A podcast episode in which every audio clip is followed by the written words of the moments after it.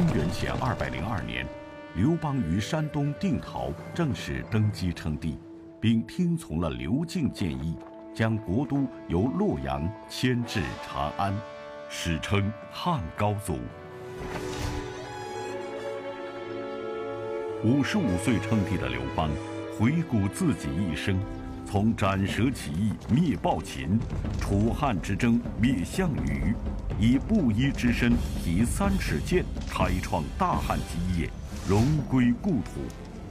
刘邦作何感想？大风起兮。历史上著名的大风歌，究竟反映了刘邦怎样的内心世界？国史演义，马上为您精彩讲述。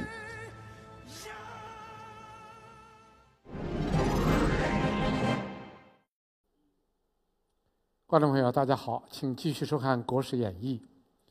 我们前面讲过，刘邦在他的做了皇帝以后，其中非常重要的一件事情就是平定叛乱。这个叛乱主要是指异姓诸侯王的叛乱。汉十二年的十月，刘邦呢打败了淮南王秦布的主力，然后他让他的部下去追杀秦布，自己。就回到了自己的家乡，就是沛县，啊，这个沛县现在属于山东。回到自己的沛县的自己的故乡，这一次回乡啊，是刘邦从起兵反秦之后第一次回故乡。他起兵反秦，到他这次回故乡，中间间隔了十几年。没有回过故乡，所以这次回故乡，刘邦非常重视。回到故乡以后，刘邦做了三件事情。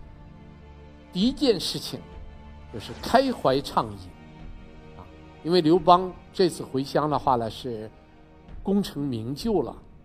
当年他离开故乡的时候，他不过是一个造反起义的沛公。而这一次呢，是以西汉的皇帝的身份，汉皇的身份回到故乡的，所以刘邦心情特别激动。呃，我们根据现在我们看到的文献记载，刘邦回乡以后，和当地的他的老乡们一起开怀畅饮，喝了多少天呢？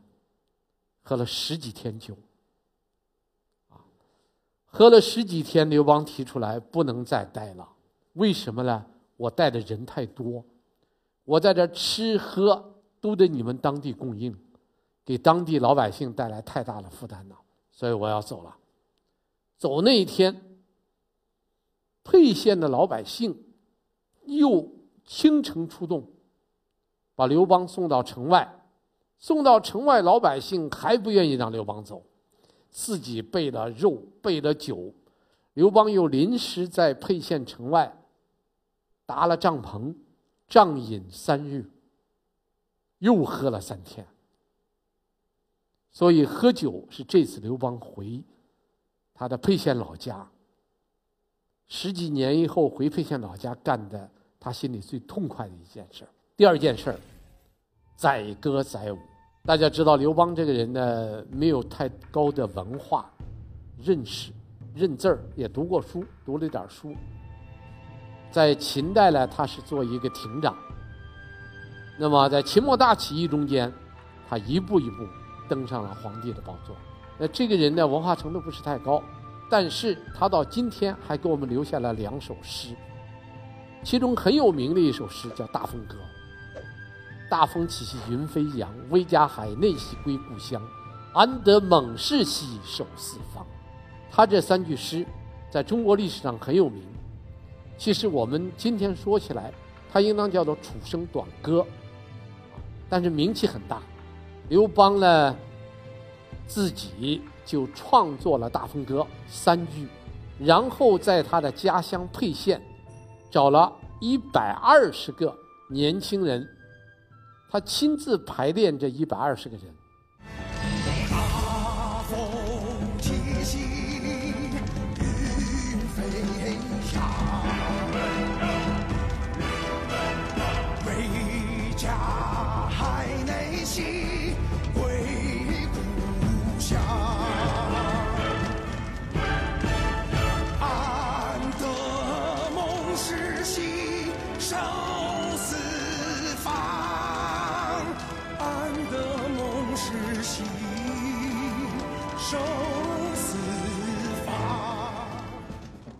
这个是在西汉帝王中间很难得的啊，一个草根出身的皇帝，还能够写歌，还懂音乐，还能够指挥人。第三件事，施恩丰沛。什么叫施恩丰沛呢？他是开国皇帝啊，他就下令，从此以后，只要是在这个汉政权的掌握之下。丰沛两地的老百姓世世代代不用交税，这当然是一个特大的利好消息啊！刘邦是衣锦还乡。我们看《项羽本纪》，项羽在进入函谷关，这个自封为西楚霸王，分封了十八路诸侯王以后，他要回自己的故乡彭城去，就今天江苏的徐州，回彭城去。为什么呢？他觉得。一个人穿了一身好衣服，如果不能回自己的家乡去炫耀一番一下，那就像穿了一身好衣服，在黑夜里行走，谁看得见呢？所以，无论是项羽，无论是刘邦，都有衣锦还乡的思想，对他有影响啊。包括我们在今天，一直到今天，今人，无论你在呃海外。或者是国内，那么将来你走出大山，走出自己的家乡，混到什么份儿上，对自己的故土总是有一份难舍之情。所以刘邦这次是衣锦还乡，他特别高兴，引发了后代很多皇帝的羡慕。唐代的一个著名的君王叫李世民，李世民他是出生于这个陕西的武功郡庆善宫。他后来呢，当了皇帝以后，他又回到了自己的出生地，他还写了一首诗，叫《幸武功庆善宫》。所以刘邦这次还乡呢，是一件很了不得的事情，啊，《大风歌》在中国历史上也是很有名的一首诗。刘邦这次还乡，除了高兴之外，还有悲凉之情，他心里还有很。很很强的一种悲情在里边。这个悲情呢，在记录刘邦高祖还乡的文献中间表现的很清楚。比如说，刘邦在回到自己家乡，和自己的乡亲们欢聚的时候，载歌载舞的时候，泣数行下。什么叫泣数行下？泪呀，滚滚的泪落下来，流泪了。啊，流泪了。为什么刘邦在自己回乡最高兴、最得意的时候还要流泪呢？而且刘邦这次回乡的时候，好几次提到了死亡。我怕死，我真的很怕死，不想死，我想。只要能不死，我就再回到中央绿叶县。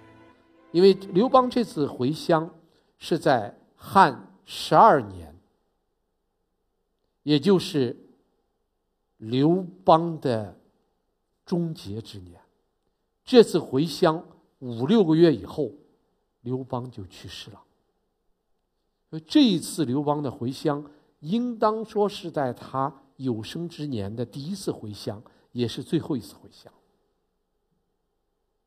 所以我们能够感受到刘邦这次回乡，实际上心里边还有很强的悲情。这个悲情来源于三个方面：第一，是对自己生命的隐忧，他已经感到自己身体不行了。这个，呃，人到老年的身体状况如何，自己是有感觉的，啊，甚至于你有病的时候，你也有感觉。你本来你很好，真是你有病的时候，你也能感觉到你的体能下降。刘邦对自己生命即将结束，他有感觉，所以他流泪也好，他伤感也好，他提到死亡也好，他其实对自己的死亡是一个隐隐约约有一种预感。所以五六个月以后，这一次从他的沛县老家回沛县，在今天的山东，坐着车一路，那个车当然。刘邦那个时代的车，就最好的皇帝坐的车，那那根本比我们的高铁那那就没法比，是吧？那我们高铁一天走的距离，那两个小时走的距离，刘邦不知道要走多长时间的。他要回到陕西的西安，从山东到西安去，所以一路上还是很这个鞍马劳顿呐，还是很艰苦的。所以这个死亡的威胁。他有这种预感，这是他很担忧的。他没有说出来，但他心里边是有担忧历代开国君王都十分害怕皇寿难保，刘邦也不例外。虽已稳坐皇位，但他从未对自己的皇位掉以轻心。可以说，没有韩信、萧何、彭越等人的汗马功劳。就不会有刘邦西汉的建立，爱将亲友的叛变，最终使得原本就没安全感的刘邦大开杀戒。萧何虽然没有像韩信、彭越那样惨遭诛杀，那么他最终的结局又将如何呢？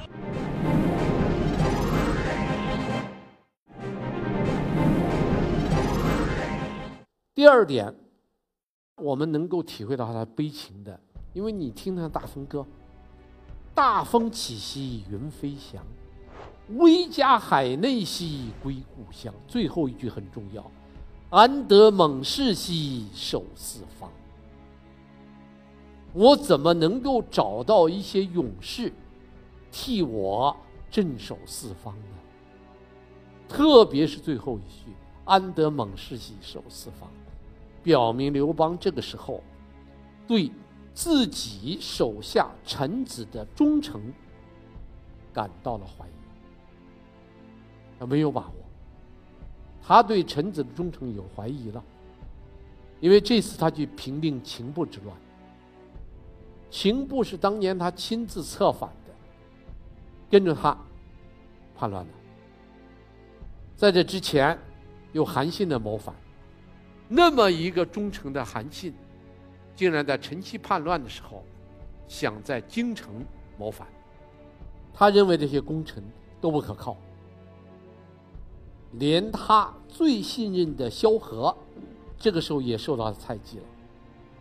比如说，在萧相国世家中间，写刘邦去征这个平定陈豨叛乱的时候，在前线得到吕后的报告。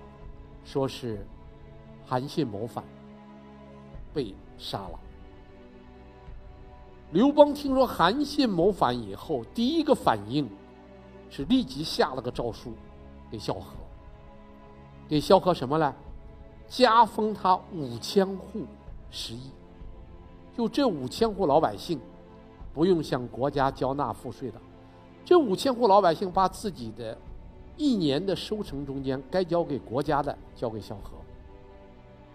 第二，给萧何加封了五百个人的卫队，给萧何很重的奖赏。萧何很高兴啊，马上举行这个庆功宴，因为皇上在外面给他那么多奖赏，萧何当然心里开心了。结果，当文武百官都来祝贺萧何。受赏受封的时候，原秦国有一个人叫东陵侯少平，打着一个小白幡儿来萧何家里吊丧了，把萧何吓了一跳。文武百官都来参加庆功宴，唯独原秦国的这个东陵侯少平打了个小白幡的吊丧。所以萧何大吃一惊，问怎么回事儿？人家都来祝贺我，你为什么来给我吊丧？他说：“你大难将至啊，你没想想，皇上在什么？皇上在前线平叛。为什么突然对你加封呢？因为韩信刚刚谋反被杀了。韩信谋反被杀，皇上对你也不放心了。为了稳住你，先封了你五千户食邑，给你加封了一个卫队。”这就意味着皇帝已经怀疑到你头上了，不是你有问题，而是别人认为你有问题了，这就麻烦了，啊！所以萧何一听吓坏了，庆功宴也不举行了，把文武百官全部遣散走，然后把刘邦分给他的五千户退掉。五百人的卫队也不要了，然后把自己的家产拿出来一半献给国家作为军饷，还把自己的子孙中间凡是年满十五岁以上的男子全部送到前线去当兵。司马迁写了四个字，叫“高祖大悦”。萧何把自己的儿子给孙子送到刘邦的大营中间来，什么意思啊？不是参军的，我是把我的子孙送到你去做人质的。我的儿子孙子都在你手里边，我萧何还能叛乱吗？所以刘邦高祖大悦。你看，萧何都受到猜忌。这一次平定秦部叛乱的时候，一方面刘邦在前线打仗，一方面接二连三的派人回到京城。盯着问：“萧何干什么了？丞相在干什么？”打听萧何的消息。这皇上在外面平叛，不断的派人打探萧何的消息，萧何心里就犯嘀咕了。但这个时候已经没有办法了，他还有什么办法？家财捐了一半呐，儿子孙子都跟他做人质的，皇上还不放心，怎么办？家产不能都捐，都捐了一点东西都没了。你说带着子孙去做人质也没有了，全部该做人质都做人质去了。皇上还是对自己不放心，所以萧何最后没有办法。最后萧何怎么办呢？自黑。你是我最信任的人，我找你来是想请你帮我做一件事情。什么事？我想请你。向他们告发我贪污，为什么？用不了多久，圣上就会找理由把我抓起来，并且有可能判我死罪。我下狱以后，你就把我贪污的证据交给他们。可是我，我没有您贪污的证据，我怎么交给他们呀？我会想办法让你抓住我的证据的。萧何用这个办法。给自己黑了，不用拉黑了，自己给自己拉黑了，啊，他把他自己辛辛苦苦几十年来勤勤恳恳为国办事的时候积攒起来的名望全部黑掉了。大家都知道，萧何是个灯下黑，啊，临老临老了变得这么贪婪，把自己的名声毁掉了。刘邦放心了。如果萧何做个清官，那麻烦大了。清官在老百姓中间有号召力啊。那么萧何做了一个贪官，那这下子他的影响力就大减了。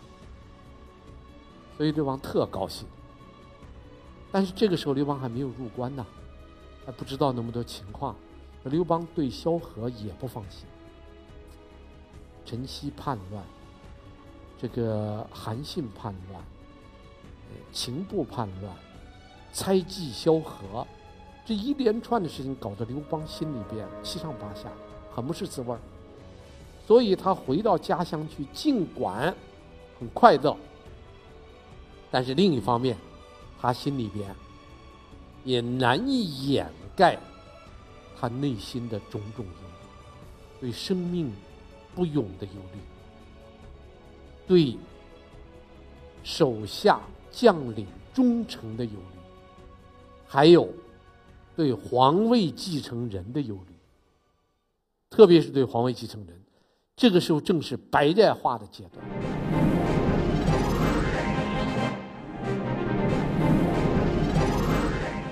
因为这个时候呢，他越来越觉得自己和吕后生的嫡长子，那个刘盈太懦弱了，将来接不了班，掌不了这个政权，不是一个铁腕人物。而爱妾那个那个那个戚夫人生那个赵王刘如意，那个小孩儿特别有出息，将来长大了以后杀伐果断的一个人。他觉得要立这个儿子，所以在两个儿子中间是立爱子还是立嫡长子，他心里这个矛盾。所以到底谁能够做接班人？所以他还有隐忧。实际上，所有这一切他担心的，安德猛士其守四方，实际上只是希望有人能帮助他、辅佐他，把这个天下稳定下来，把这个政权能够传下去。所以这东西加起来。他心里充满了忧虑，所以尽管回到家乡，他有欢乐，但是对自己生命不永的忧虑，对皇位继承人的这种忧虑，啊，包括对臣子忠诚度的这种忧虑，导致他心里还是充满了悲情，所以说着说着就想到了死，说着说着自己的泪就下来了，所以大风歌。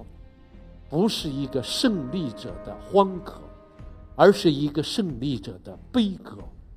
我们这一集讲了非常有名的高祖还乡。